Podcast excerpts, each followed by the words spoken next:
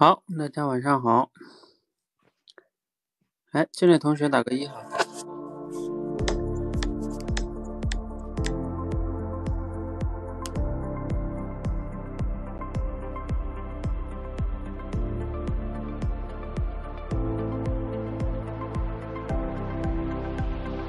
上半场同学可以准备连麦了。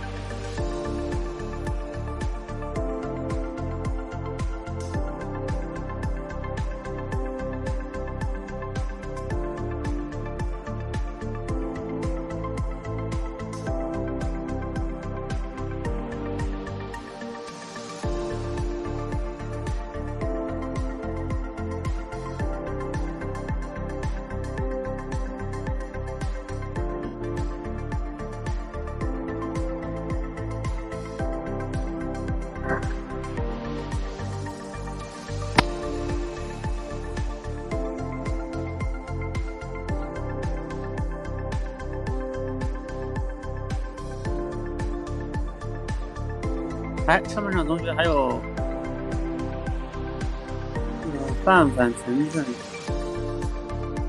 这个是浅浅吗？嗯，刚才这个五七八八是哪个同学？杰 C。喂。嗯，风华，我看见你了。嗯。哦，教练好，教练晚上好。嗯，晚上好。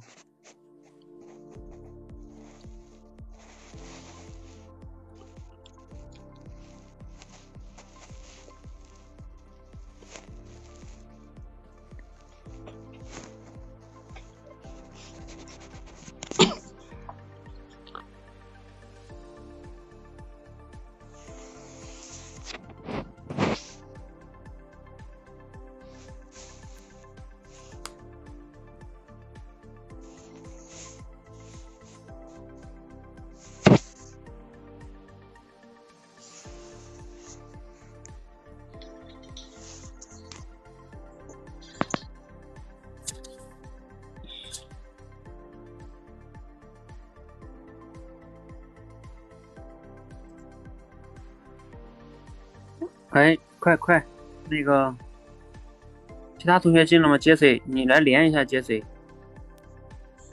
你要连麦。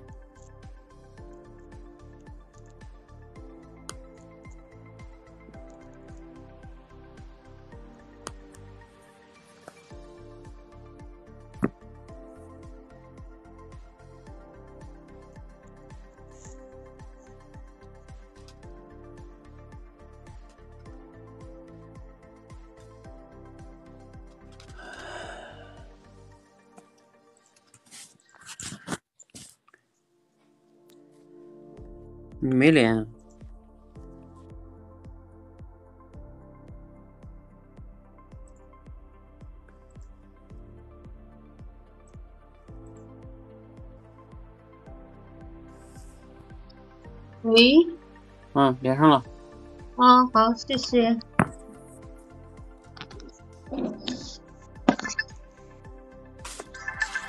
嗯。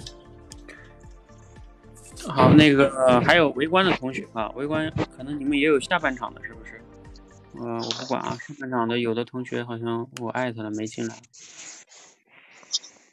啊，我看看啊，查晨晨，嗯，嗯，那不管了，嗯嗯，我们先开始吧，嗯，不等迟到的。哎，这个我刚才已经发群里了哈，啊，我们先给大家出一个。简单的一点的，不算特别难的哈，跟大家也都息息相关，是吧？嗯，去学习呀，我们平时去读书，但是可能这个效果有时候就不太好，是吧？读了书，嗯，有时候大家都感觉自己读书的效果不好，嗯，所以咱们今天可以思考和碰撞一下这个话题。当然了，嗯，我们先不说自己说的对和错哈，我们主要是看自己的这个锻炼自己表达的条理性啊。嗯，然后你也不一定非得要完整表达哈，那关键的是在于，嗯，就是自己可以看看我们去看看分析一下大家大家讲的这个条理性是否合理哈，嗯，然后嗯，刚才我已经提前五六分钟吧，还十分钟发群里了哈，你们有没有同学已经想好了的哈？可以来说一个，还是说你们也需要再想想？呃，教练，我是 Peter。嗯，喂，那你说，嗯，能听到吗？可以啊。我说，你们听不到我说话吗？喂，啊，可以听到是吗？刚才好像没听到你们的声音。可以。啊，现在听听清楚吗？听清楚，你说吧。好，那我，嗯，行。呃，我好像感觉有点回音啊，不知道是不是我手机的问题。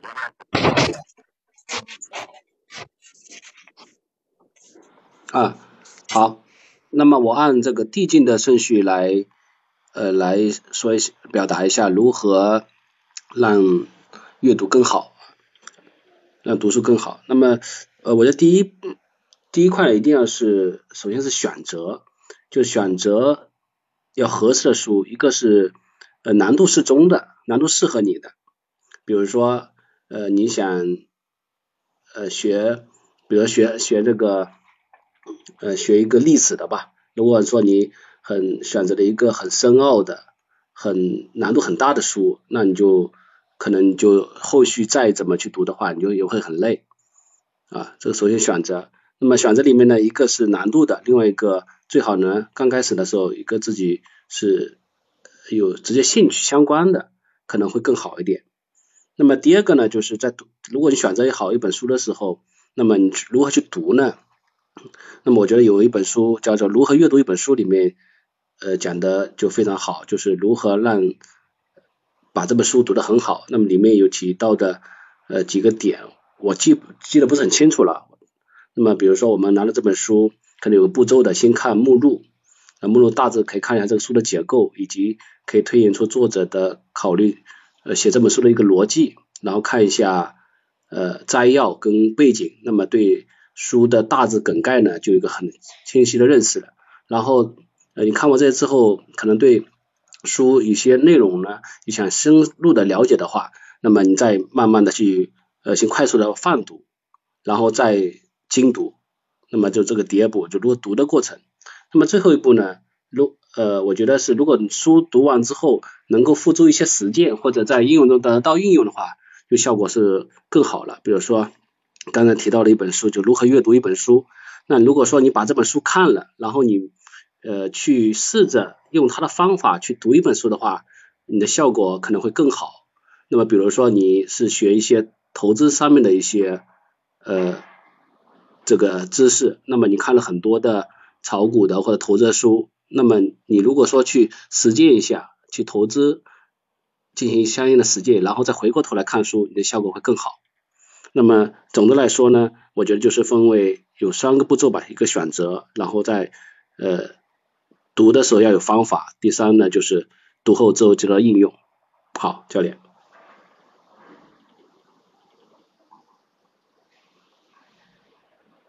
喂，呃，我完了。好，其他同学。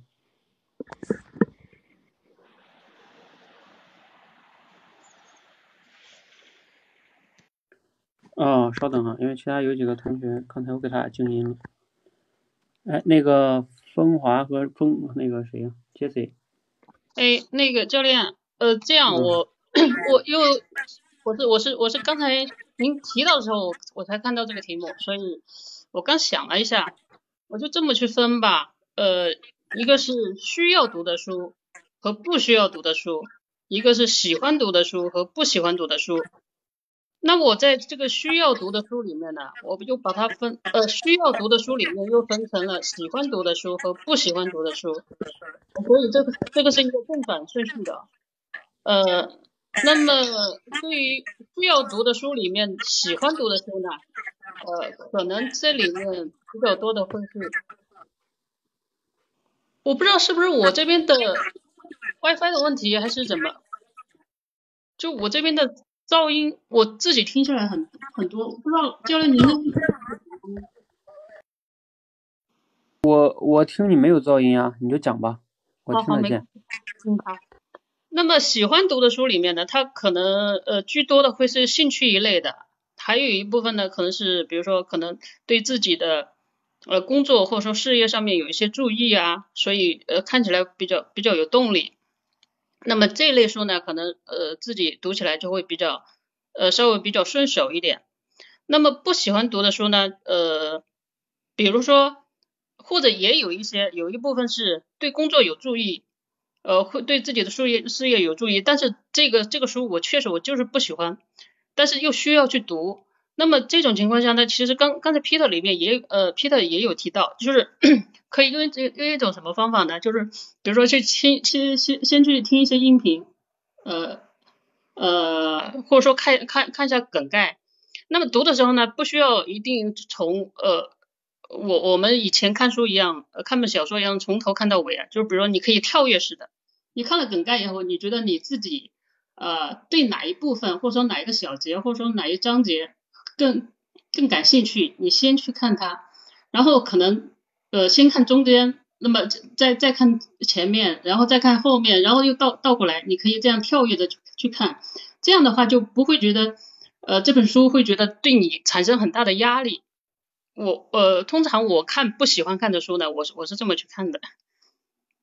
呃，那么不喜欢读呃，就是不需要读的书呢，呃，不需要读，但是又喜欢读的书呢，那你就是用自己非常非常空余的时间去去读。那不需要又不喜欢读的书，一般一般来说，可能我就就就就不太去看了。呃，教练，我就我我是这么分析的。喂，喂，嗯，稍等，可以了，我静音了。你知道我刚才问的题是啥吗？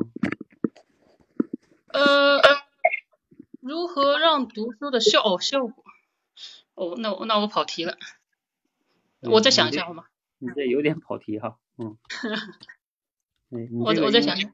就是说，对吧？嗯，哎，你再想想，哎，其他其他同学，嗯。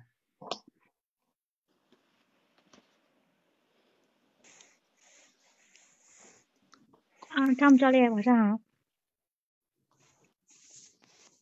我能说话吗？Hello。喂。哎，能听到说话吗？哎，我可以听到你哎。哦，我们两个变成对话了，那您先说。可以。啊，我刚才静音了，啊，不好意思。呃，你们两个谁先说？这个晨晨和这个谁？好。那你要不你先说吧，嗯。哦，都行，好，那我先说吧。呃，这个问题是如何让读书的效果更好？嗯，如果按照矩阵顺序来说的话，可以分为就是说，读书的目的性强和就是读书目的性强不强和呃读书的效率高不高。然后通过这两个点，好像，呃，对，有回声。没事，继续继续讲。OK，嗯，就通过这两个点呢，可以发散为四个点，就是呃，读书效果，呃，读书那个读书目的性强和读书效率性效率高，好和反之，就有四个矩阵的一个点。然后，呃，我就我就没有去把它分散出来说了，反正就是查漏补缺的意思嘛。呃，我我只然后如果按照时间顺序的话，如何让读书的效果更好？可能就是就是先按照在读书前选书的时候，呃，可能更有针对性和目的性，因为你的需求越高，那么你可能读书的呃渴求程度就越高。就选书的时候有一个呃目的性吧，然后选然后在读书的时候呢，可能就更有。就是有针对性一些，比如说你对哪一块你更渴求，你就可以先去读哪一块。如果哪一块你觉得你暂时不需要，你可以先跳过它。这样呢，可能呃读书的效率呢可能会高一些。在读书之后呢，可能比如说某些你觉得很好的点，你可以利用起来。呃，是比如说是一些说话类的书，你可以学着说话。你如果是一些知识类的书，你可以把它用起来，甚至讲给你身边的人听。你只要能讲得出来。这个知知识呢，就可能是你的了，可能这样的效果会效率会高一些。呃，我是按照时间顺序和矩阵顺序说的。哦，我说完了，汤姆教练。嗯，好。来，刚才那个风华，你讲吧。啊，对，啊，好的，那我来试试看。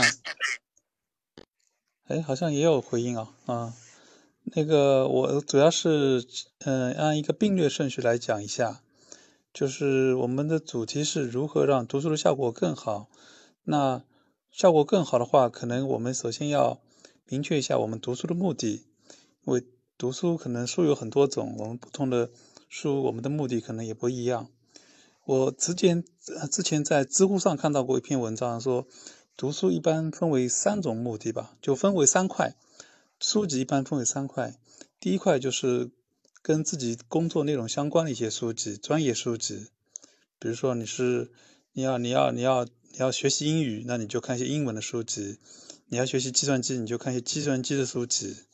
这个就是可能要精读，就是你要嗯很仔细的读，因为可能这个需要跟你掌握的。内容是相关，而且要实践的。然后第二块就是你的那个，嗯，可以拓展思维，嗯，开阔眼界，嗯，增，嗯，了解知识的那些书籍，比如说那些像那些人物传记，或者一些像一些那个，嗯，就是历史类、人文类，然后，嗯，就是还有一些那个，呃，就是。呃，可以有助于你拓展思维的，有助，比如说法律类都可以，就是反正你以前没有去不了解的，然后你比较感兴趣，你想读的，那这些书嘛，可能就是，呃，你可以就是说有一个做一个笔记，在读书的时候可以做个笔记，比如说你有些东西你觉得这个作者写的非常好，你就把它记下来。就像我以前我刚在三月份、二月份看过一本书，就是那个邓小平时代。啊，我觉得这个是一个老外写的，傅斯傅斯年写的，就讲的非常好，然后讲了很多那个邓小平的三起三落，然后五十年代、六十年代、七十年代、八十年代那个那些很多很多事情，这些事情都官方是不会报道的，就是我们从这些事情当中就了解了这个历史的过程、历史的进程，也可以对我们现在的一些。一些就是社会啊、处事啊，都会有一些帮助。就你可以，嗯，好的好的一些经验啊，或者是一些一些就是印象，都可以做笔记记下来。那第三块是一个叫，就是一些，嗯嗯，放松类的、休闲类的书籍，比如说像一些散文啊、一些诗歌或者一些呃游记，就你看这些书会很放松，然后。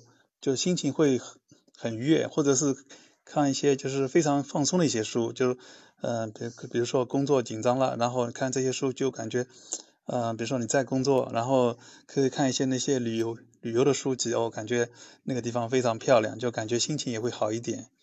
嗯，这个就是我大概，呃，这个这个这类书籍就不需要不需要多多关注一些，就只要你浏览一遍可能就可以了。嗯，这大概就是一些看书的三种方法。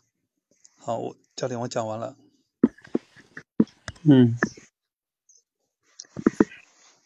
好，嗯，看一下哈，还还有同学讲吗？刚才现在连上这个是谁呀？是小树吗？还是谁？嗯，是教练能听到我说话吗？嗯，可以。那个不是，稍等，哎，喂，那个范范，范范来了吗？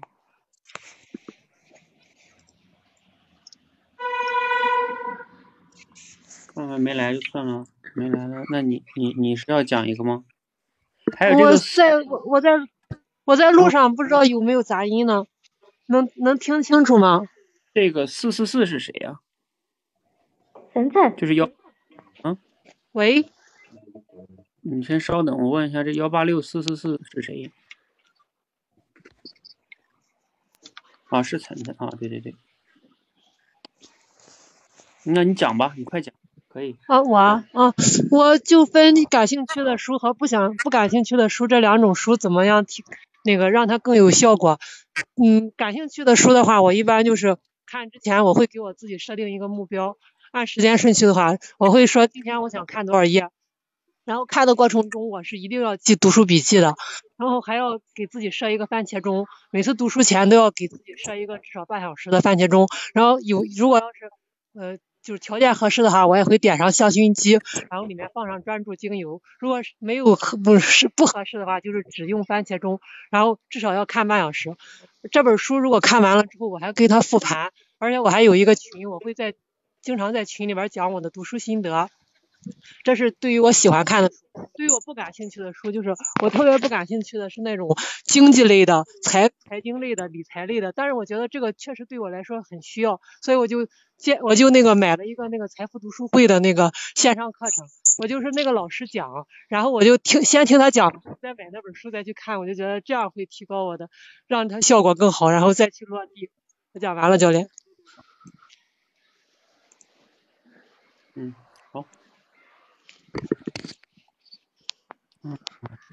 是，我看一下这是谁呀？五零二零是是谁？哎，你好。哎，你好，教练。你是范范吗？我是范范，对。哦，你你你，你讲一下。哦，好。呃，今天的题目是如何让读书更有更有效果。首先，我觉得在时间顺序上，第一是先要在读书之前带着问题去读吧，因为有问题的话，我们就有目标，读的时候就更好。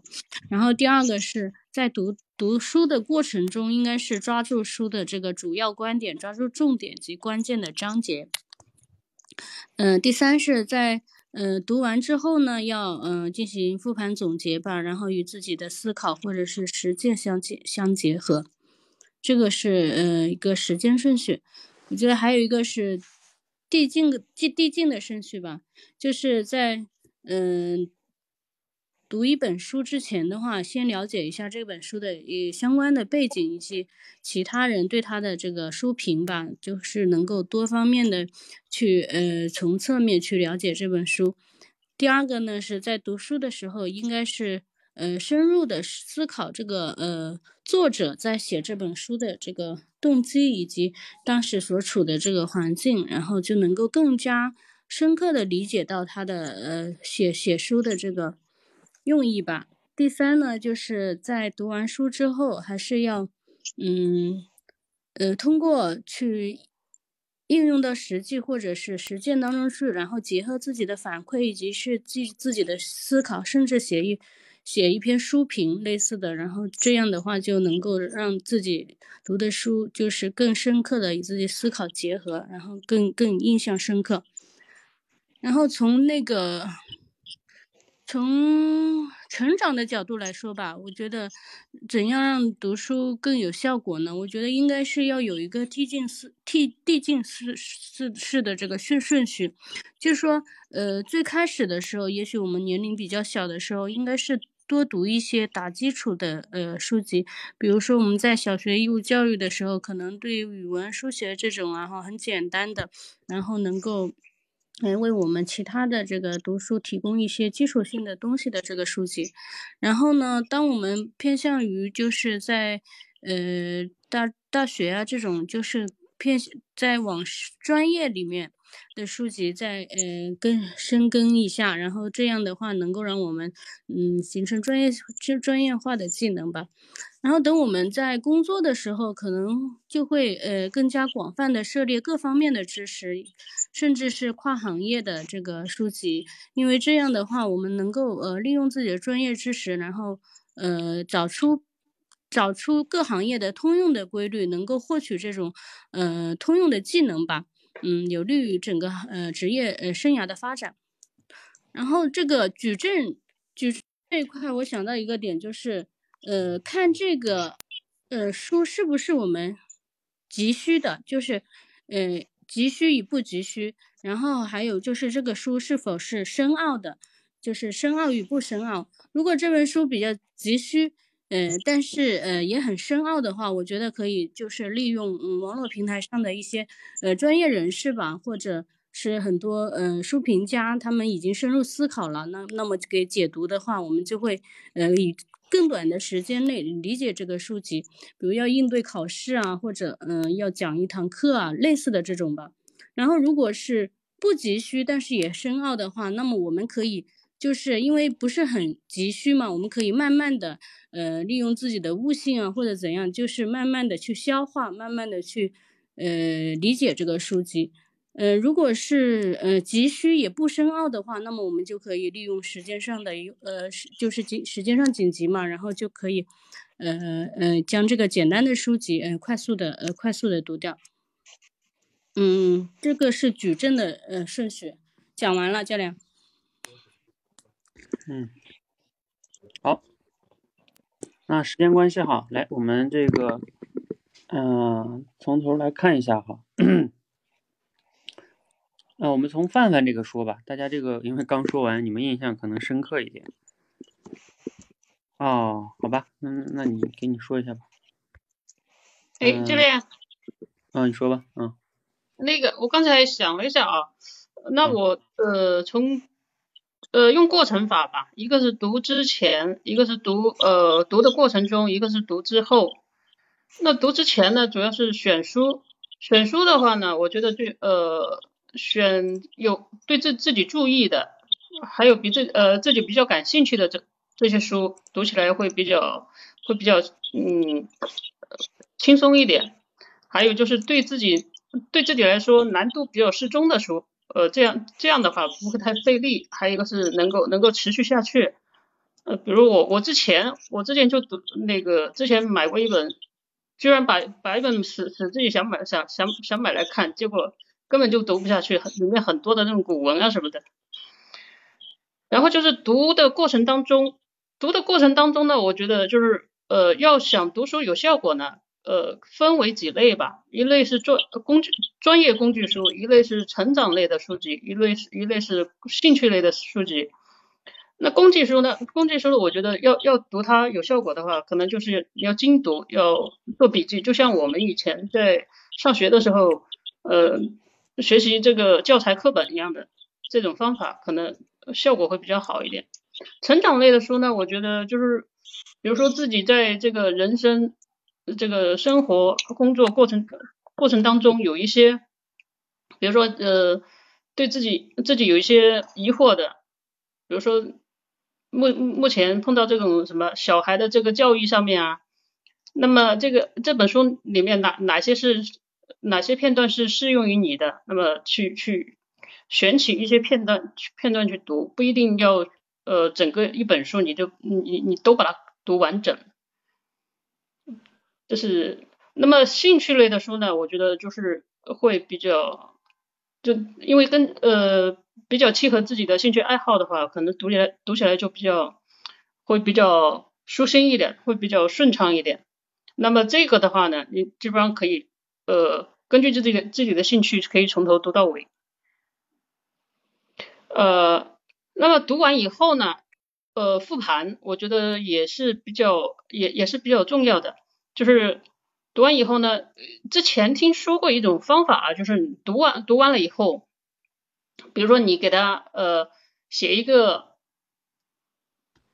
写一个总结，比如说这本书里面主要写写了什么东什么东西，那你假如说你有有些有些里面有一些很很有用的呃知识点，或者说什么呃有些东西你需要记住它的话话，你把这本书把它讲给别人听，这样可以增强你的记忆，有有这种有有有这么一种说法。呃，教练我讲完了。嗯，好，嗯。来，那我们给大家梳理一下哈，那我就从头梳理了哈，时间关系我要加快点速度哈。嗯，我们来先看 Peter 说的哈，首先呢，大家不要审错题哈，一定要注意，我们说的是这个下面有同学说听糊涂了，首先我们是在说如何能让读书更有效果哈，所以你要想你的回答是怎么能有效果的问题，嗯，那怎么有能才能有效果呢？这个时候按照我们教的几种。呃，思考的顺序去思考，那这样你表达就有条理了哈。那当然，具体你要用哪种顺序呢？这个每个人的可能选取的角度不一样。比如说 Peter 选取的就是递进顺序哈。他说，那首先我们选取合适的书，然后呃，看看这个书的难度啊，然后再选取精读或者泛读，然后再付诸实践。不过这个，呃，Peter，你这个偏向于应该确切的，要是按照我们那点定义啊，应该叫过程法。当然了，其实过程法应该理论上来说也算是一种特殊的递进，就是按照时间的先后顺序，按照一个事物发生的先后顺序去递进。但是呢，在我们这里边呢，就习惯于把它定义为叫过程或者时间顺序，对吧？就一个事物开始怎么样，然后怎么样，就是一个先后的发展顺序。嗯，所以你这个是偏向于叫过程法的哈。过程法也是大家特别容易想到的，因为符合我们人物的本能。那再来看杰西啊，杰西因为最开始他第二个讲的本来，但是因为他就讲讲偏题了，他就讲成了那个什么。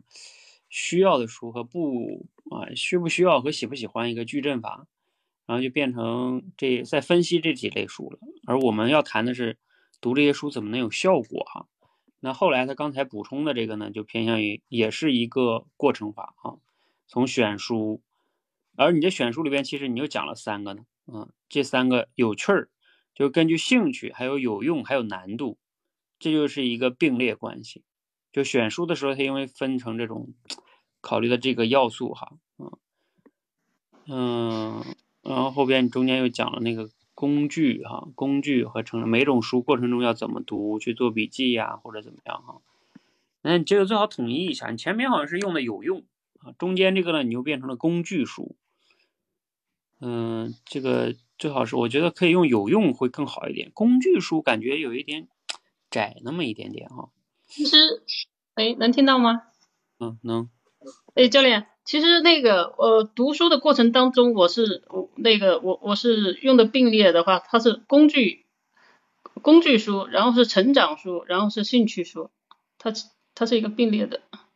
啊，工具书、成长书，那你说有的工具书是不是也能带来成长呢？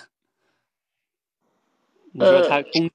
没有重叠，可能可能没太说清楚，呃意意思的呃大概的意思呢，就是比如说专业类的书籍，比如专专业类的工具书，然后第二类是成长类的书，然后第三类是兴趣类的，这个这个意思。嗯，因为因为像我们说工具书，它范围比较广，像其实你要是说，嗯，对吧？我我怎么做个 PPT？你说它算不算是一个工具书？我觉得也可以叫工具书，啊，那你说不是对你有成长？也有啊，所以你这个专业它是很关键，嗯，因为专业和成长它就不一样，是吧？专业就是指里边的，比如说我学的是编程，那我就读编程书，嗯，好，读完以后写复盘啊，那你这个也是过程法啊，不说了。然后呢，晨晨讲的是一个是目的性很强选的这个书，然后呢，读书的过程中效率很高，它这样形成了一个矩阵哈，只不过你没有。这四种情况你没有具体的展开来说一说啊？比如说，要是，嗯，因为我们是让它有效果嘛，那你目的性强，你的意思我读的效率高，那肯定效果好是吧？那如果是效率很低呢，然后你目的性又不强呢，那这种情况就不读了是吧？啊，目的性强，假如说你效率又低，我们讲的是说你最终要让你读书产生效果，所以按照你这个来分呢。你就要去说了，那我要是目的性强的书，然后效率读的又不高，比如说那样大部头的书，对吧？确实我挺想读的，但是读的慢，嗯，读了 一个月了没读几页，嗯，那像这种下怎么能提升效果？你看后边我们那个，嗯，后边那个谁就就有讲到哈，就是说像那种很难的书，然后我们可以去听听专家的解读，你看这就是一种解决办法。你要是没谈解决办法，你这个只是一个框架。然后再往下呢，我看看，然后你又用时间顺序讲了一个，是吧？时间顺序这个我们就不说了哈，大家时间顺序都容易想。然后再往下是风华同学讲的并列顺序哈，并列顺序，他讲的书书籍的分类，嗯，书籍的分类，稍等一下。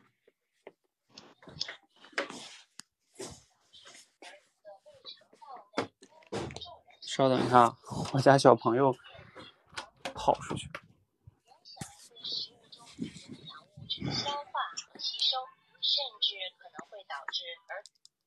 开启单曲循环，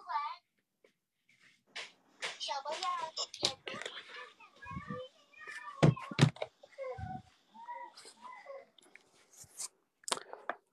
好，等我一会儿啊，把这个电脑插一下。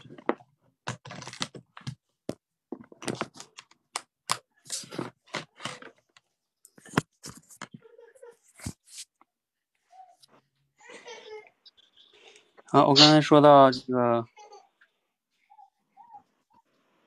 嗯、说到什么了啊？就是这个，它这个风华奖的并列这几个哈，分别为工作呀，还有工作类的哈，拓展思维类的和放松类的。这三个好，我们要看这三个它有没有重叠啊？工作、工作和拓展思维、传记类、人文类、放松类的。嗯，成长类。呃，我觉得你那个拓展思维那个可能用用成长类的，就像刚才前面那个同学概括可能会更好一点，是吧？就是工作类的啊，叫什么思维，就成长类的是吧？然后叫放松、休闲、放松类的是吧？但是呢，你这种呃，但是你这种分完类哈，就是说从我们这个主题上来说。就如何让读书更有效果？你比如说，你第一个说了，就工作类的呢，反正因为你要精读嘛，然后去实践，是吧？这个就效果更好。然后拓展思维类的呢，你后边这两个，你只是说我们读的书有这两类，比如说像什么拓展思维，像这种传记类的，就是还有这种放松类的，其实你都要回归到主题的，就是说这两类那要怎么读才能更有效果呢？我们也要说效果的哈。就是那你可能会说，那放松类的它不需要有效果是吗？你的意思就是说，那我读了就想读就读，读点就行。呃，当然你这样来说也行。那意思就是，这类的书我们不追求效果是吧？我们追求的就是消消磨消磨时间，对吧？嗯，这个陶冶陶冶情操是吗？嗯，反正这样说倒也行。那你拓展思维类的呢？那感觉你拓展思维类的呢，人文历史这个好像也。不太好衡量效果是吧？就是，但是你但是你知道吗？就是说，这个风华同学，就是你你必须要要有你的观点。你比如像我刚才说的放松类的，你说因为这类的不需要有那么明强的功利性，对吧？那所以嗯，我们不谈那么强的一个什么功利性效果啊，那可以，那也叫一个观点，你知道吗？嗯，那那拓展思维类的呢？拓展思维类的应该得追求效果吧？是吧？你拓展思维，嗯，嗯，对对，拓展思维类的，就是我一般会做读书笔记。啊啊，对，对对对，啊，那你看吧，那你要写读书笔记，哎，这也叫就是，反正你要，就是你得回归到我们的主题，不是分完类就可以了哈。每一个分类最终你要回到扣到我们的主题上。OK，嗯，这个要注意一下。嗯，后来小树又讲了一个说感兴趣类的。啊，感兴趣了的书，他自己做读书笔记能更有效果。然后设置番茄钟，呃，还有什么专注这个啊，能让自己专注的。其实这两个可以概括为一个，就是番茄钟跟专注这个。因为读书笔记是一种读书方式，或者叫读之后的一个总结。哎，你后边好像又写了个读书心得，那读书笔记跟读书心得不差不多吗？番茄钟就是就是小树，我记得上次你来我直播间，我就记得跟你说过，有时候你一下能想出五六个，那你要更重要就要学会归类，就是到底哪一个跟哪一个是一类的，这个就是其实我们练条理性表达也很重要的一个啊，归这个类啊，就是我们逻辑思维最主要最基本的一个思呃一项能力哈。好，不感兴趣呢，你刚才说了啊，线上听一听，然后再去买，那这个也是一种方式哈，嗯。好，我们最后看范范啊，范范因为平时就练即兴表达哈，所以这个，嗯，思维会比较这个强一些哈。他讲的这个，当然你你也占了一个优势，你后进来，你想的时间长。好，他讲的是按照时间的维度呢，带着问题去读，嗯，那这个就不说了吧，这个大家都容易想到哈。然后过程抓重点啊，是吧？复习总结啊，复习复盘啊。然后他又讲了个递进顺序，说。我们要去看书的背景啊，还有书评啊，然后再去看动机啊，作者写作的动机，嗯，感觉你这个看书的背景和别人的一些评价，那这个偏向于是什么呢？算是先初步的了解，包括你看动机和作者的环境，这感觉都像是一个并列的在。了解书的这些背景的东西，然后读的过程中再去应用和思考，写书评啊，等等等等啊。你这个讲的有点乱啊，如果你按照递进来说，嗯，你，这个回头可以自己再想一想，时间关系我就不展开来说了。然后你又讲了个成长的递进，你这个成长递进呢，应该算是一种过程吧，就是说。啊，或者也就对这种算是递进也可以，就是按照年龄的递进，或者我说的按照时间的过程哈，就是小学的时候我们应该怎么办哈？啊，大学，嗯，工作，嗯，这三个还是分的比较清晰的。然后矩阵这个呢，你刚才说了一个紧急的书啊，要紧急读的，或者是它深不深奥，是吧？这样就能出来四种情况。然后你分析了三种情况。嗯，慢慢消化，快速读，OK。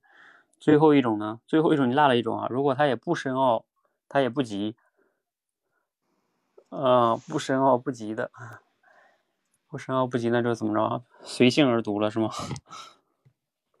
？OK。啊，好，那我给大家大家简单都分析完了，因为我们已经超了十分钟了。然后我看看我有没有要补充的。嗯，很多常人用起来记得住，用得上，教得出啊啊！我我总结了个递进啊，叫记得住，用得上，教得出啊，啥意思呢？就是说我们读书的时候，有的你们很多人就经常说自己记不住，是吧？读完了，就算读完了，别别人再问也基本上一片空白，是吧？记不住。所以我说，针对记不住，呃，针对怎么样能记住这一块呢？建议大家去提炼总结。就你把一本书，我有时候经常遇到一些我喜欢的书，我会用幕布把它给提炼出来啊。然后记得住，这是提炼能容易让你记得住哈。第二是用得上，你学完了之后，你要想效果更好，就是要思考联系实际去去去去读啊，去用啊，尝试着用一用，呃，这样你就效果更好啊。还有一个是教得出。就是你真正的用了，你也你也你也总总结了哈，你能不能把它教出来啊？你带着用户视角给别人讲明白哈，就像我有时候给你们解读的那个高效能人士七个习惯呀，被讨厌的勇气啊，那你这样呢又用又教，一定效果更好。嗯，好，再往下就是正反顺序哈，呃，正反顺序，我我我我写了一个叫需求跟这个书是否是一个好书，就是。你要想读书效果更好，一个是你自己的需求是否明确，还有一个是你选的书是否好，这样就能形成四个象限。如果你的需求非常明确，选的书也非常好，那往往读的效果肯定好。如果需求比较模糊，好书你也读不出来好效果，可能，那因为你也不知道为啥要读，是吧？还有你需求明确，但是书不好，这个这个这也不太容易能读出好的效果，是吧？可能你都读不进去啊。好啊，这个时间关系啊，我们这个上半场先到这里哈。然后，嗯，啊，我看小那是小叔叔说的是读书过程中记读书笔记，读书完之后，哦哦哦，理解了。嗯啊，对，过程记笔记，读完了写读书心得。嗯，读书心得。但是我我建议你最好小叔你用那个叫读完了之后给别人写，就是叫。读书分享，嗯，心得呀，心得跟笔记在我看来是差不多的。什么意思呢？就是说都偏向于自我视角。就是你看，我记了一些笔记啊，当然我知道笔记可能比较零散一些，心得也还是视角。就是最好给别人分享的时候就带着用户视角，就是说我给别人写了一些读书分享啊，是分享给别人。但是读书心得就不一样，哎，我读了书，我的几个心得和体会，这有时候还是容易自我视角哈。这个其实极其重要哦，就这么一个差别，有时候你的吸收和表达视角也不一样。好，那这样哈，我们下半场、上半场同学呢，如果你们有忙的哈，可以可以下。然后呢，我们下半场的同学，但是下半场应该没爆满哈。啊，有的你们还可以继续来哈。下半场知行合一进来了吗？还有张曼丽，嗯，还有小树，嗯，还有那个 Black，Black 是围观的，嗯，还有谁？张曼丽，张曼丽来了吗？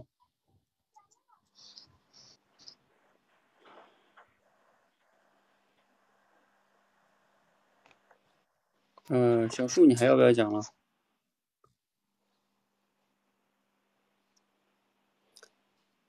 嗯，前面的同学我先帮你们下一下哈，然后一会儿如果有机会，你们也可以连麦讲啊。你们要是不着急走的，要不然他们上不来。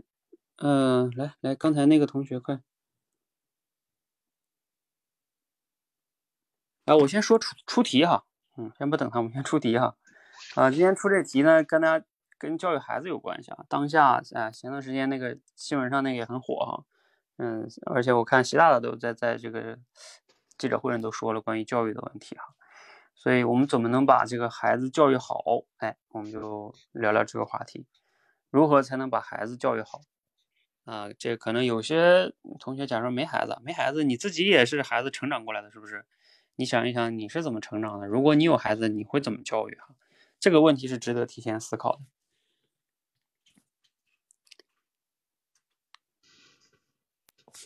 好，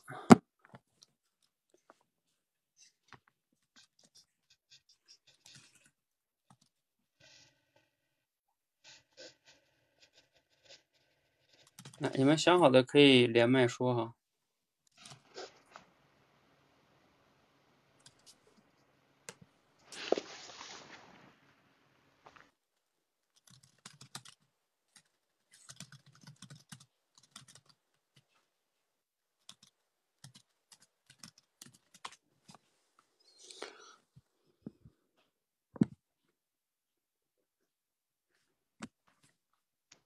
知行合一想好了？啊，哎哎，想好了，哎，能听能听见吗？嗯，可以啊。啊，刚才我连上了是吧？啊，我以为没连上呢。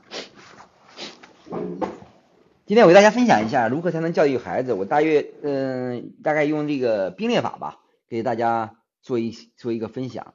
就是我们有时候啊，嗯，面对的这个孩子啊，有时候确实在小小的时候。嗯，经常会遇到一些问题，感觉到不知道怎么处理。遇到这个问题以后呢，嗯，像我吧，我有两个孩子，嗯，目前呢，嗯，大的呢已经上六年级了，嗯，小的，嗯，现在目前还在那个还还在上幼儿时期。我对他俩的这个教育方式呢，主要采取了两种方式，一个是，嗯，我们所说的这个无条件的爱。另一个呢，就是给他树立一个原则和边界。首先，我我来给大家谈一下什么是无条件的爱。其实，无条件的爱啊，其实就是对孩子这种无论他做什么，呃，做了对事也好，错事也好，都是有一种爱和包容在里边的。你就想象自是自己的孩子，然后，嗯，时刻有有一种爱的这种属性来对待他们。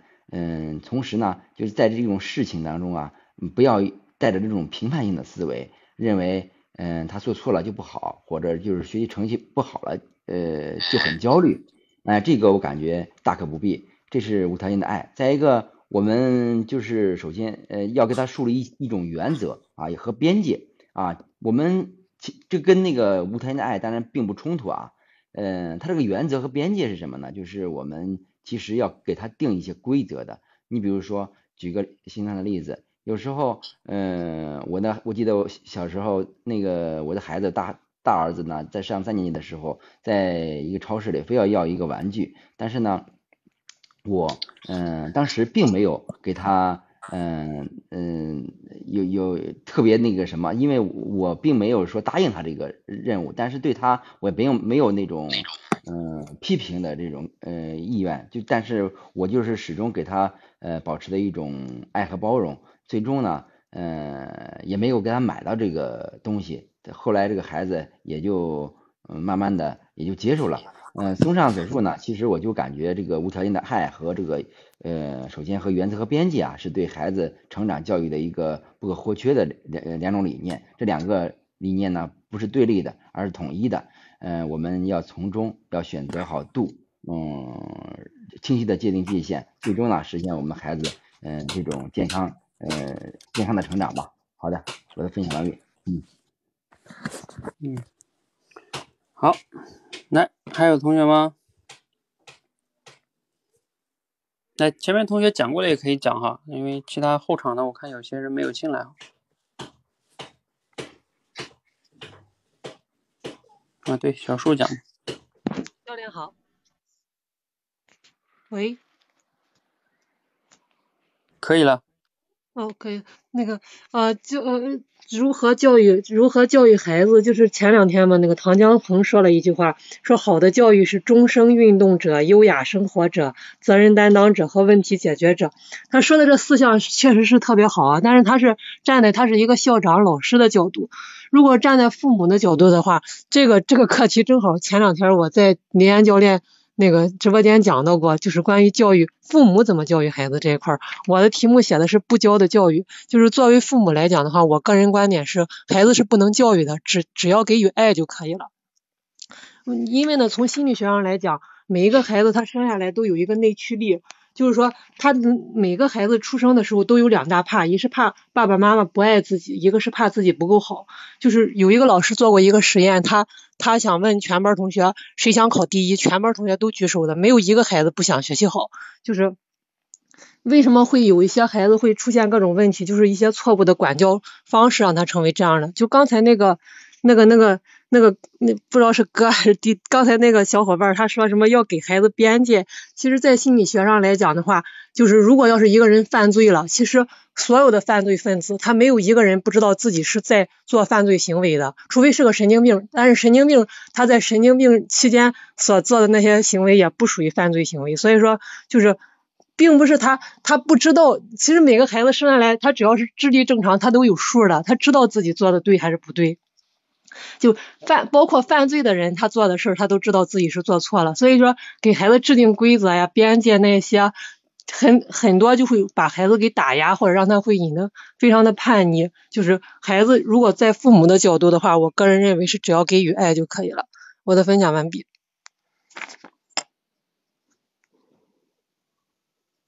好，还有同学要讲吗？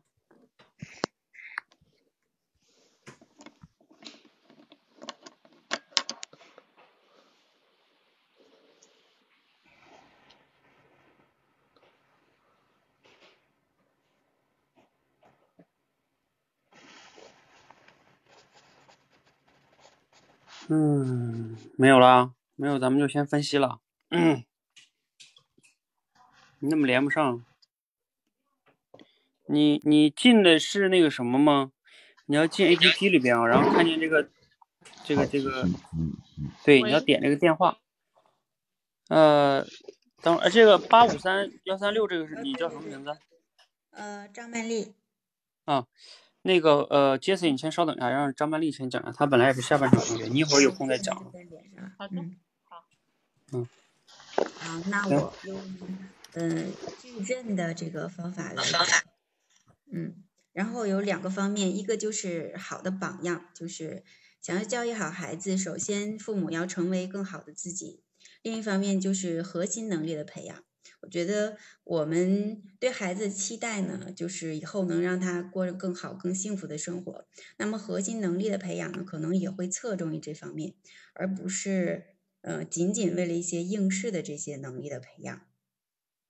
嗯，那如果说呃有一个好的榜样，核心能力可没有培养的太好的话。那他可能以后也会成为一个阳光又积极向上的这个人，这样的一个人，那也就受到了一个好的教育。嗯，如果说呃没有一个好的榜样的力量，但是他的核心的能力很强，那他以后在未来在社会当中，他也有很好的立足，能成就自己更多的事业和幸福吧。如果有好的榜样，又有核心能力更好的一个培养，那么可能他就是一个更加成功的人。好，讲完了，老师。嗯，好，那接接谁你讲吧。好的。呃，如何如何才能把孩子教育好呢？我觉得就是让他当主人，什么意思呢？就是让他首先让他当自己的主人，然后其次是让他做当做家庭的主人，然后让他做社会的主人。做自己的主人是什么意思呢？就是呃，比如说平时他能做的事情都让他自己做，呃，比如说一那个一两岁的时候，比如他自己能能吃饭，让让他自己自己吃，别别去喂喂他。那么稍稍长大一点，这个读小学的时候，他自己自己能洗的这个衣服啊，简单的这个饭菜啊，怎么都让他自己动手。那么他的作业写不写呢？是他自己的事，你告诉他后果，你不写，那那到学校去挨批评的是你自己，又不是爸。不是爸爸妈妈，你考试考不好，读书读不好了，以后你自己到生产线上去，以后生产线还有没有，都是机器人代替了，你工作都找不到。这个把这个后果告诉他，有很很很多事情让他自己去想。做家庭的主人呢，就是呃，比如说我们呃家里面有一些决策性的事情，尊重他，去听他的意见，那么他会觉得自己非常受尊重，他不会觉得呃这个事不是我的事儿，都是爸爸爸妈妈决定了决定好了就行了。做社会的主人呢，那那么平时养成一些比较好的习惯，那么出去在这个呃在在社会上面，这文明礼貌、待人接物这方面，其实学校里面它也是一个小的社会。那么平时跟小伙伴呃同学一之间的一些沟通啊、交流啊、互帮互助啊，这这些呃都都都都呃在这个平时家里的教育下下面，他都能够熏染。得到一些熏染，这是这个。然后呢，从啊孩子孩子本身、父母和其他成员的这个角度，就家庭里面孩子本身和父母和其他成员这个角度去讲一下。孩子本身呢，就是呃平时呃教这个教导这个孩子怎么做，让他体现他的主观主观能动性。然后父母的，我们说这个呃，父母是孩子的启蒙老师，父母也这个家庭成员也是这个孩子的一面一一这个这个行行为上面也也是他的一面镜子，还有那么这个父母的一些言传身教呢，也会深深的影响这个孩子。比如说你你让小小孩去让他去读书，让他去写作业，然后你你你这你父母拿着一个手机在在旁旁边打游戏刷呃看。刷剧什么的，你让小孩去去读书，他显然会会觉得不愿意，他会觉得这个读书或者说这个学习是是件很痛苦的事情，是是是是一个负担，所以这个父母父母的言传身教也是很也是很很重要的。那家庭的其他成员呢？呃，比如说家里面有爷爷奶奶的，呃，还有说或者说 这个外公外婆的，不要不要太宠溺，有些事情呃还是要还是要放手。这个可能还是需要，嗯，父母的一些一自自己自己一些思思思想上面就要有有一些嗯成长性的建议吧，然后去给给家庭里面的成其他成员一些引导，是这样的。教练，我讲完了。好。来，我们分析一下哈。哎，对，Jesse 好像以前我记得你好像就说过你家小孩，我好像记得。哎，像你家小孩去自己吃饭啊，一两岁，你从几岁让小孩自己吃饭？他如果不吃呢，就饿着我们小我们小孩没有喂过，他都是自己吃的，就是从从他自己会拿勺开始，他都都自己吃。我我们不喂的。嗯，反正习惯了，他也就吃了，是吧？嗯。对。这个挺不容易的，哎，不，其实这这个反反过来又说呢，其实家庭成员可能说，家庭成员其实简单一点的，对这个小就教育小孩子是比较好的。比如说，可能说最开始的时候，爸爸妈妈，特别妈妈会比较辛苦。其实 最好最好的话呢，是家里面就是爸爸妈妈、小孩就那么三四个人，越越简单越好教。对。要不然人多了，他不弄他弄，嗯，对，会很麻烦。嗯，但是有时候现在这种情况就是，你可能家里边你要都是父母，那就得有一个人不工作，是吧？所以这个，呃，他其实怎么说呢？就是也有这样也有有些就是可能妈妈，比如说你的产假，有有些单位啊，他可能产假请长一点，请到一年，那么一年之后小孩就小孩就有有些不是有些那个外面有些那种机构嘛，送过去也也没关系的，比如说，然后到到下班把他接回来带，呃自己带。我我我之前我之前有有同事他就是这样，从来都没有，从来都没有呃家里面有过其他的其他的人员，就是上一岁之后他就上上托班，嗯，然后下班好，那个咱咱先不展开来说哈啊，然后咱们先把这个时间关系啊，咱们先把前面你们说的这个分析一下，呃，来我看一下哈，第一个同学的没有同学要说了吧？没有说，我们开始解析了哈。嗯，知行合一讲的，嗯，他讲的是叫并列，嗯哈，他讲是我们需要要想教育孩子需要无条件的爱，但是呢，同时也需要有原则和边界。然后呢，因为这两个他认为就是并列的嘛，所以呃，那需要把握好这个度哈，嗯，那他也举了一些他自己给孩子买玩具的这个例子哈，嗯。嗯，OK，好，这个我也觉得这个确实是一个并列的哈，就是说你爱他不代表没有边界，是吧？就像你家小孩儿，就像刚才其实我们说的那个吃饭的问题就是这样的。你说你爱他，你你然后呢你不帮他，这个就是你设置的一个边界，对吧？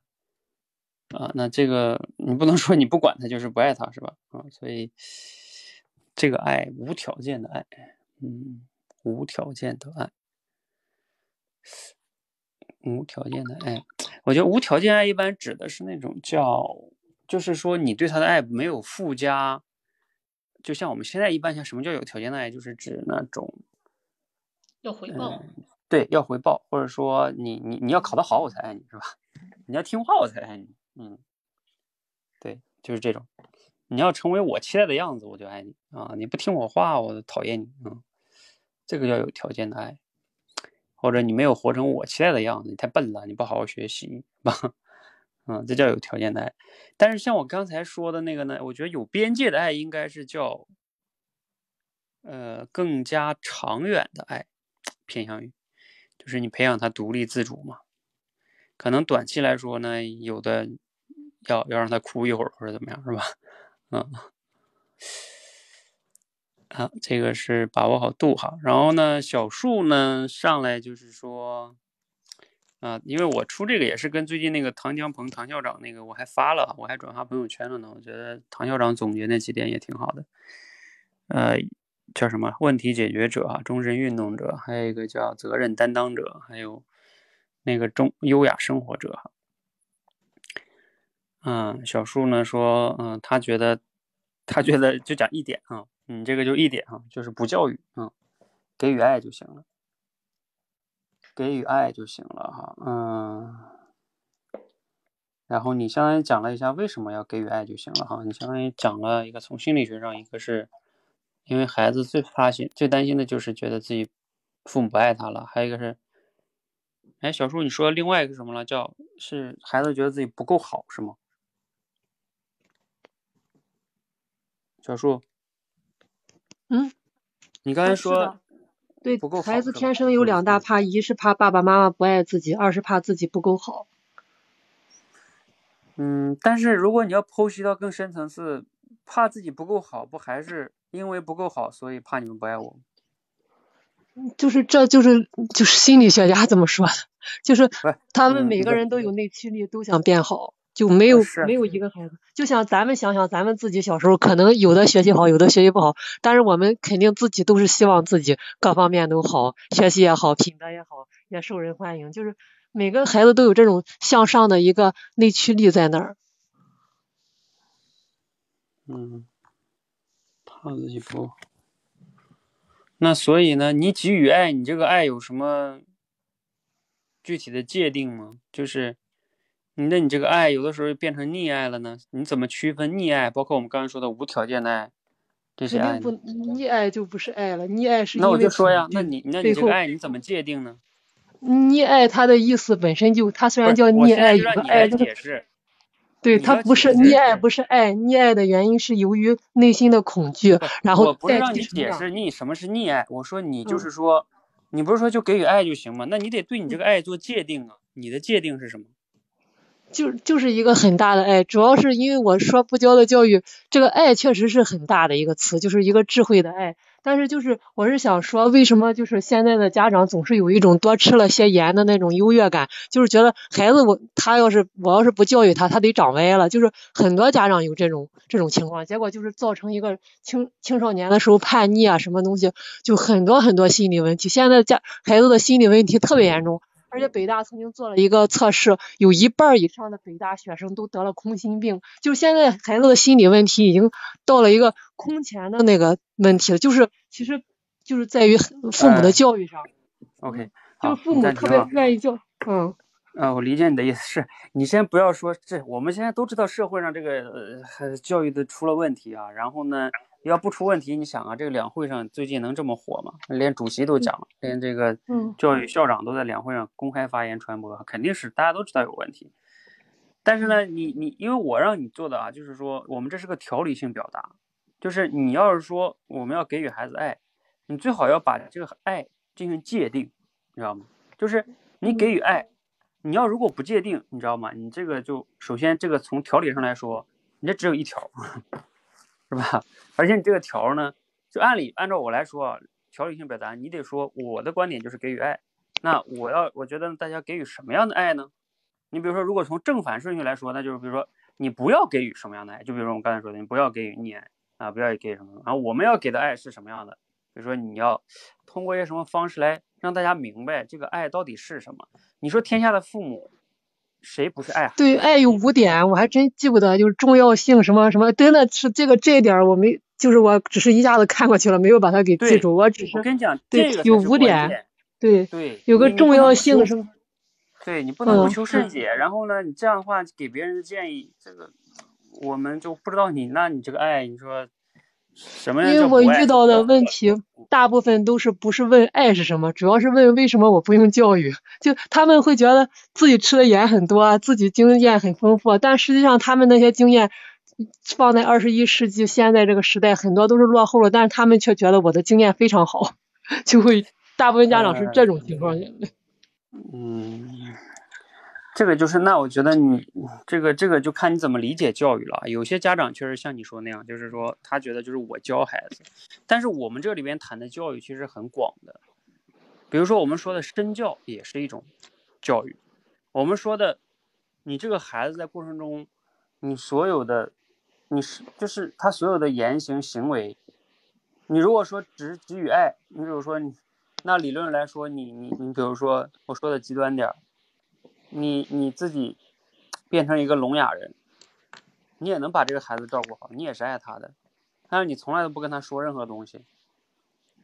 就是我我也不是说说东西哈，就是说这个不教育，你应该说叫，不是叫，这也需要界定，你知道吗？不教育那就什么都不管吗？只给予爱。呃，好吧，我先不跟你具体展开来说，我就是说从条理性表达上来说，你要说清楚你的，界定好你的观点，嗯，否则你这个容易引起歧义的。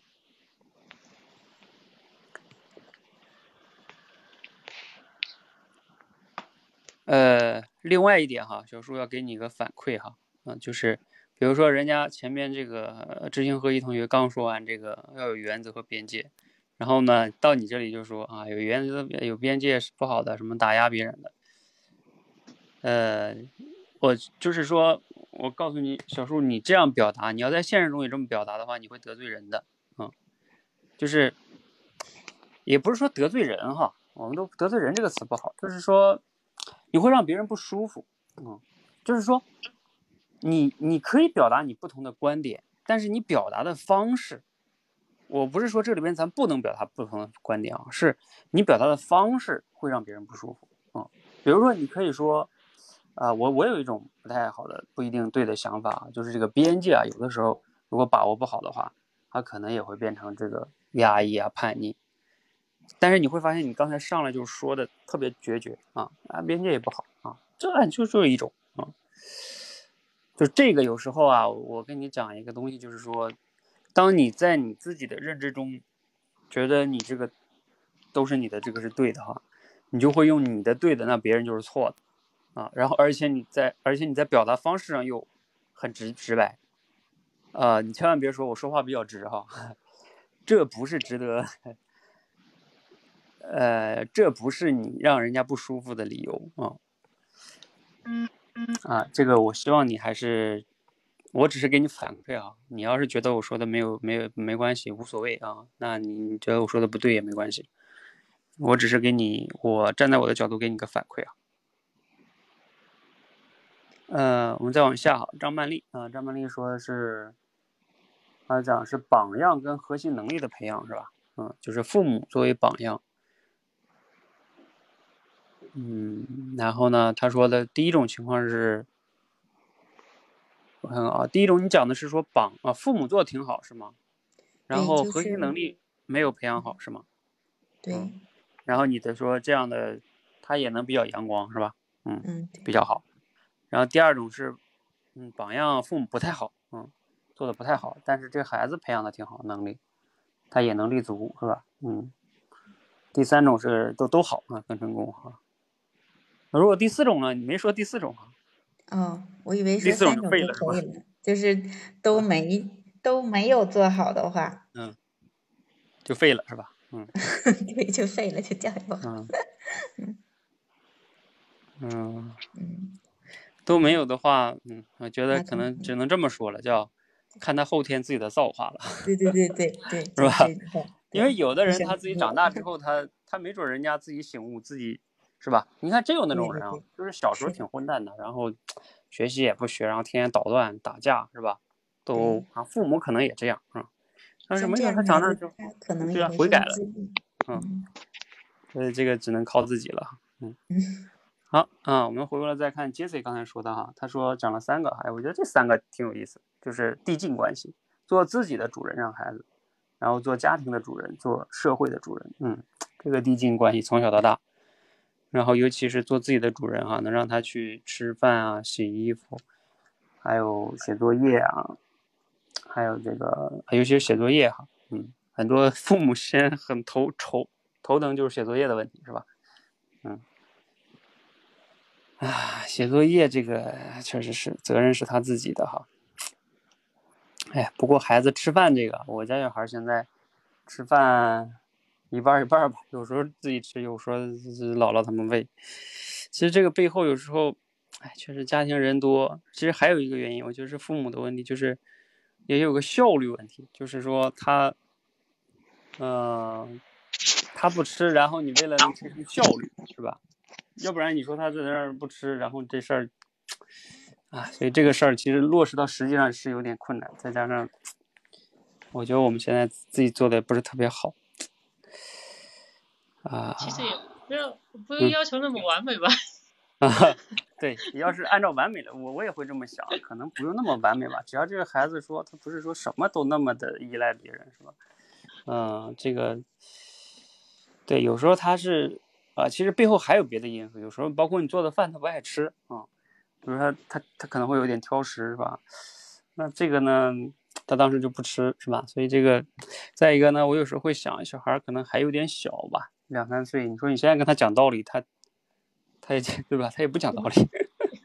嗯，我觉得啊，在我觉得嗯，就小孩上面，我觉得心态要放松。啊，心态放松一点。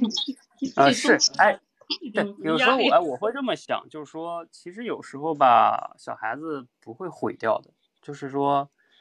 不会说因为怎么怎么样就毁掉的，然后只要就像咱们前面说的这个，嗯，包容的爱呀，无条件的爱呀，就是还有，嗯，对他自己不要那么多的期待，就有条件的爱呀，然后同时在有些事情上呢，就是还要有些原则呀，是吧？就是把握好这些，呃，其实一些小的事情上吧就还好，但是可能在大的事情上有些原则性的东西就就可能要那个什么了，是吧？嗯。当然，这些生活习惯也确实挺重要。像现在有时候刷牙，就是以前我们用各种办法啊，然后一段时间好用，前段时间特别好用的是跟他，我跟他比赛，然后就特别好用，他就刷。然后这段时间这招又不好使了。这段时间有时候他说我自己刷，啊，他好像不不一样，年龄他不一样，你知道吗？有时候他他尤其两三岁的时候，他有自己的秩序，嗯，特别有意思，嗯。其实我不知道你们觉得不是，我觉得我觉得很多小事真的没必要太去太去看看得太重，真的回过头来想啊，有就比如比如您说的这个刷牙这个事儿，我我都印象里面没有没有印象，什么时候我们帮他刷过吗？好像这我都不知道他什么时候开始刷牙的。嗯，那你家这个，因为可能你从小就是按照你刚才说的，你管理的这个也就习惯了，然后他也独立，就是这个，哎，可能这个这个咱们先不展开来说了哈，有机会再交流。好，然后你又谈了一个家庭的主人哈，就尊重他，然后让他参与决策啊，这个也挺好。那第三个，你说当社会的主人，文明啊，接接接人待物啊。哎，你觉得这一点哈？我觉得要当时你讲的时候，我其实还有一点想法是说，呃，就是要是我讲我我当社会主人，我会讲一个不会不讲你这个点，因为接人待物这个是个礼貌问题，它不是主人，它只是一个基本，对不对？进入社会的基本。但是你一旦用了主人就不一样。我们说做社会的主人，就是说，嗯，咱们当然不是说要成为社会的什么主席哈，是说。你要能去看到社会的问题，我来推动社会的变化啊。比如说，你看有的小孩从小你要让他去观察，啊，比如说无论是空气污染是吧，还是一些什么什么，啊，让他从小能关心这个社会上存在的问题。然后呢，他觉得说，哎，这个问题为什么我们不去解决呢？对不对？嗯，就是你包括像马云啊，包括他们樊登最近他们之前写的书都都有讲到，就是。呃，未来一个人就是他能创业的话，其实很重要，就是在于他能成为问题的解决者。其实唐江鹏唐校长也在说嘛，就是责任担当者、问题解决者。其实这两个，我觉得真的是这样的，就是教育成才啊，其他那些东西都是都是次要的。就是说，当一个孩子他能自己，呃，随着年龄增长，他能去看到一些问题，并且他有意愿、有勇气去承担这个责任，他。他一定会能成为一个更有内驱力的，呃，一个人，然后他也会去愿意去学习、去改变啊，等等等等。而其实你想想，我们现在有的时候，呃，教育的失败有时候就在于，就像之前批评清华北大的，培养的人全是精致的利己主义者，啊，完全了没有一些清华北大出来的人，如果没有一点社会责任感，培养你们干嘛？对不对？就是。这还是清华北大的，我说就是，我倒不是说他们多牛，我觉得意思就是说，其实所有的年轻人，就是如果你能，就像这个唐校长说的，他从小就有这样的问题解决者、责任担当者，啊，成自己觉得自己是社会上某个问题的主人，啊，这个问题不一定非常大哈，啊，也许你只是想解决一个很小的问题啊。呃，你比如说像我们今天上午去参加那个樊登老师他们组织这个，就是翻转课堂啊，然后，嗯，他们这个就樊登，你看他这个点哈，就是帮中国人养成读书习惯，是吧？啊，这这也是一个问社会问题哈。包括像我们自己现在创业啊，帮大家去解决这个口才问题，这几年啊，我我们其实也没有做多大哈，就是，但是也是在解决这个社会问题，就是社会上大家有这个问题，然后这个问题呢。嗯，就是有的时候你要变成你发现问题，然后你去解决问题，甚至叫你有一种责任跟使命去要去解决这个问题。呃，一旦你有了这个东西，你会有力量啊，然后你的人生其实也会聚焦更多的资源。嗯，体现了自己的价值啊，也体现了自己的价值。嗯，对，就是。就是这个哈，就是在我看来，就是教育孩子哈，就是我个人觉得，就是未来是这样的，才是一个。当然，你们可能会说，觉得啊，这是不是太大了，是吧？啊啊，这过好自己就好了。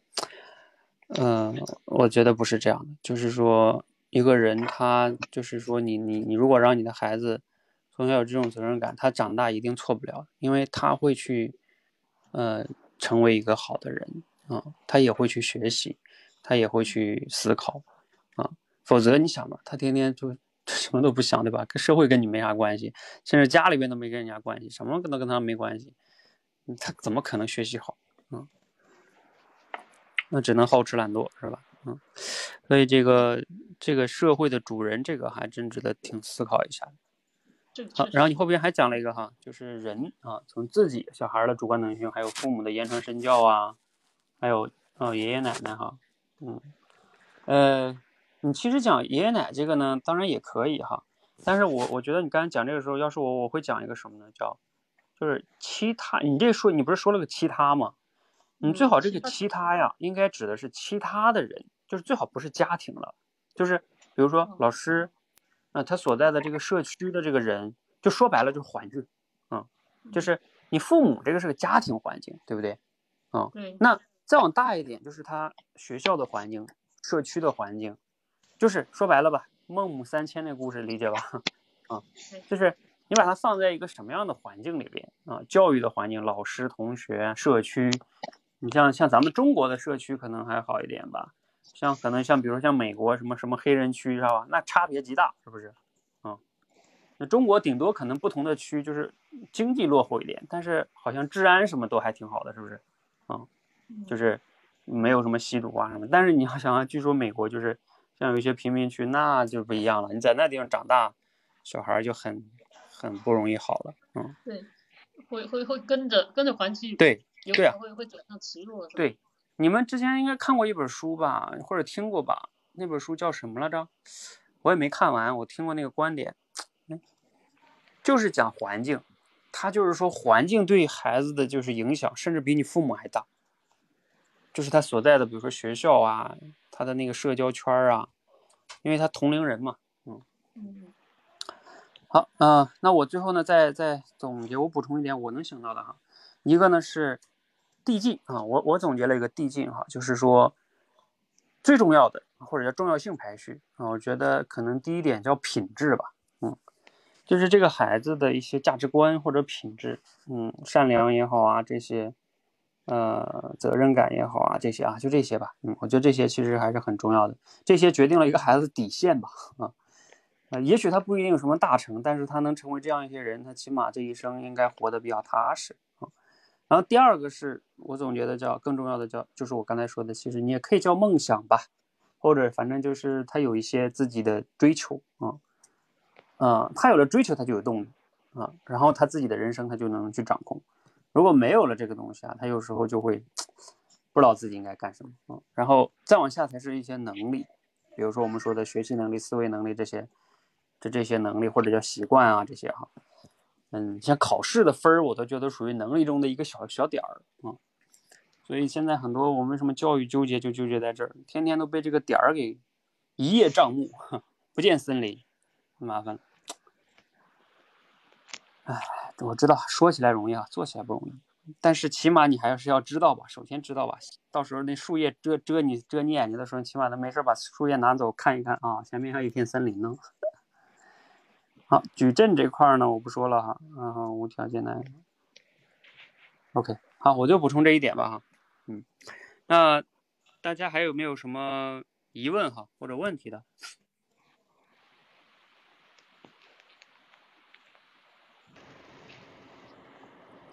如果没有，咱们今天就到这里哈，因为也已经过了二十分钟了，嗯。